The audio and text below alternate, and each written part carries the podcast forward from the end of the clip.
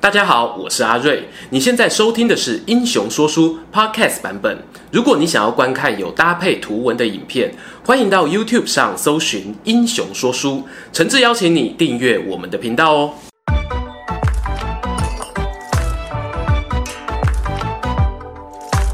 Hello，英雄说书的观众朋友，你们好，我是说书人阿瑞，替大家带来精彩的英雄故事。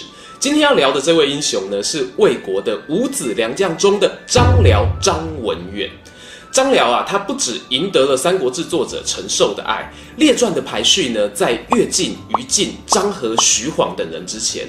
同时呢，他也赢得漫画家陈某的爱，替他安排了各种霸气登场的场面，可以说是给足了面子。于是啊，就很多人在问喽，这个人气指数后来居上的张辽。他到底算不算得上是曹魏企业当中的最强武将呢？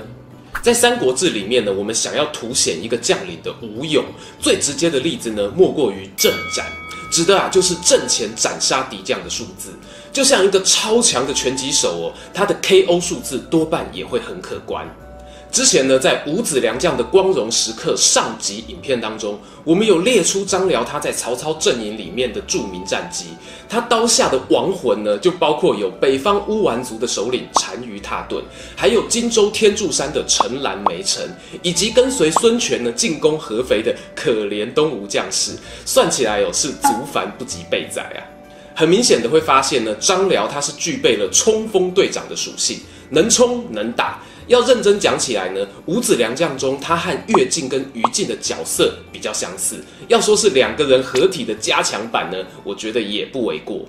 但是问题来喽，善治兵、能冲锋的武将啊，他就像是投资基金，通常伴随一定风险。投资一定有风险，基金投资有赚有赔，申购前应详阅公开说明书。张辽这么能冲，可是却备受曹操的信赖，甚至啊还任命他担任镇守一方的征东将军，也是外姓将领当中呢最快爬到四征将军位置的人。这究竟又是什么原因呢？我们第二个要谈的呢，就是张辽他管理地方的实力。之前有介绍过，张辽出身北方，他最早呢是在滨州刺史丁原帐下担任从事，还曾经领兵到过洛阳。这里呢就要说一下个人的揣测了，那就是张辽呢，他应该是很注重在培养个人的班底，因此他的履历上呢具备了地方官的才能。这点哦其实非常难得，并不是所有会训练士兵、带兵打仗的武将都适合派去当地方首长。也因为有个人班底，张辽呢他早年跟过很多军阀，像是丁原啦、何进啦、董卓、吕布等等。我合理的怀疑呢，他每一次跳槽，我都是在手下有兵的情况之下呢，带枪投靠。用现代的例子来讲啊，就是你是一个小主管，你换工作的时候呢，就连同小组成员跟客户名单一起带到新公司去了。最明显的记载呢，莫过于是吕布他统领徐州的时候，张辽呢担任鲁相，也就是鲁国地区的最高行政负责人。通常呢，有设郡守就不会有相。所以张辽头上呢，应该是没有太守的。鲁相的上司呢，就是周穆，也就是吕布的本人。在《英雄记》的记载里面呢，说张辽他是北地太守，两者的实权呢，其实是差不多的。换句话讲呢，张辽在吕布的军队当中哦，已经是镇守一方的主管角色，这和高顺那一种单纯冲锋陷阵的将军是不同的。这里讲个题外话，所以当初吕布他兵败曹操，手下有大将高顺、张辽，很多人就问啦，为什么张辽能投降，高顺不能投降？我们撇开高顺的个人意愿不说，其实两个人的外在条件呢，也是很不一样的。曹操用人的眼光呢，当然是不会差的哦，所以录取张辽之后呢，立刻就封他为中郎将、关内侯，因为他值得。接下来呢，我们要讲一个小八卦哦。很多人都在揣测张辽这个人到底是什么样的个性。就像我们讲曹操，哎，马上就会想到疑心病重啦，个性浪漫；讲到周瑜呢，就想到大方开朗、阳光男孩。这些在史书上都有一定的根据。那张辽呢？虽然史家没有明讲啦，但是呢，曹操他在上表给朝廷的时候，曾经称呼张辽是守节重义。我觉得哦，这跟以前小学老师在期末成绩单上面会写给学生的四字评语一样，都是客套。再怎么说啊，张辽都是一个跳槽老司机啊。你要说他善观人性、好聚好散呢，我觉得可能都更加合适。而张辽呢，和曹氏企业的其他武将最大的差异，我认为来自于他有一张迷人的嘴。比较著名的案例呢，有两个。案例一，在东海郡这个地方啊，有一个角头老大叫做昌豨，他曾经多次作乱反抗曹操的统治。张辽呢，就和夏侯渊有一次奉命前往包围。张辽啊，是跳槽教科书啊，很有同理心。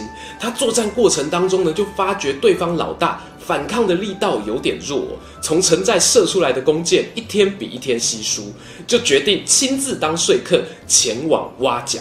于是张辽呢，他先派出使者，表明自己要代表曹操前往谈判，然后啊，就单刀赴会。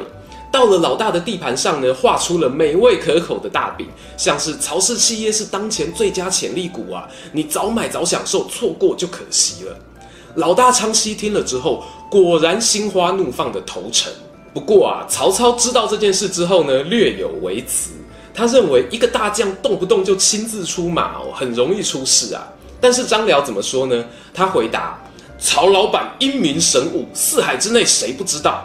我奉老板的圣旨去谈判，对方肯定不会使奸计来害我。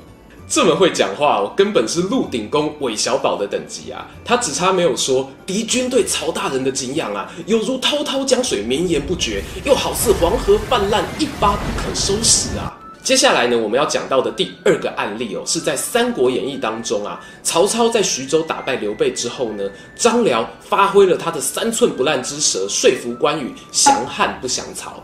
不过这是小说虚构的情节，我们在演绎重开机的单元当中有机会再跟大家详谈。而历史上面呢，张辽他真正发挥蛇功，其实是在关羽投降曹操之后，因为曹操呢发现关羽加入之后啊，每天还是会偷偷的打开手机，看着里面的前女友照片啊，是大哥刘备的照片。曹操心里啊就很没有安全感啊，决定派张辽去问一问，看看关羽呢是不是有二心。这个关羽啊，为人很直白哦，开口就说：“对，没错，我忘不了大哥，我一定会回去找他。”张辽听完之后啊，就陷入了内心小剧场。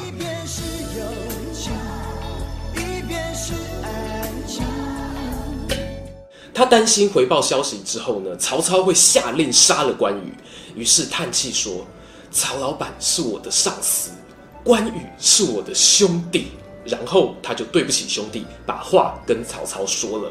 我们也知道啊，曹操对关羽的爱是有名的，最后当然没有杀他，还大大的称赞一番。再回头看刚刚张辽那一段内心戏的独白，演技呢就略显浮夸了。但你要说张辽啊，他纯粹就是嘴上功夫，口惠而实不至吗？我想这倒未必。在关羽人生最惨烈的那一场荆州战役中呢，曹操派出各路大军和东吴明星队一起出击，最后立下大功的是将军徐晃。那张辽呢？当时啊，曹操是有下令他一起出兵支援的，不过最后张辽没有赶上，徐晃就已经攻破防线了。想想看哦，升官最快的冲锋队长，征战无数的猛将张辽。最后怎么会连个尾刀都捡不到呢？而且这一段呢还被记载在他本人的列传里面，有没有可能是作者陈寿的小小暗示？暗示张辽呢在奉命前往救援的路上，内心又想起了当年的那首歌。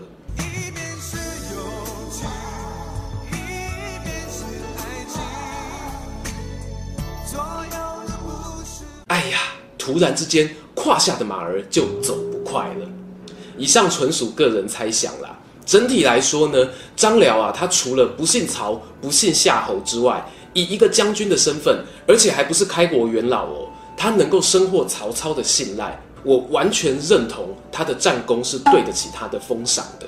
此外呢，他隐藏在武勇过人的外表下，那一颗善于沟通与协调的心，是许多武将身上罕见的天赋，也造就了他无可取代的独特性。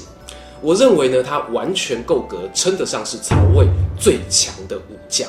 今天的故事说到这边，如果喜欢这一则影片，欢迎订阅我们频道收看最新消息。已经订过的朋友，别忘了打开小铃铛，才不会错过精彩影片哦。想看更多有趣文章，也欢迎到英雄故事粉丝团按赞加分享。这里是英雄说书，我们下次再见，拜拜。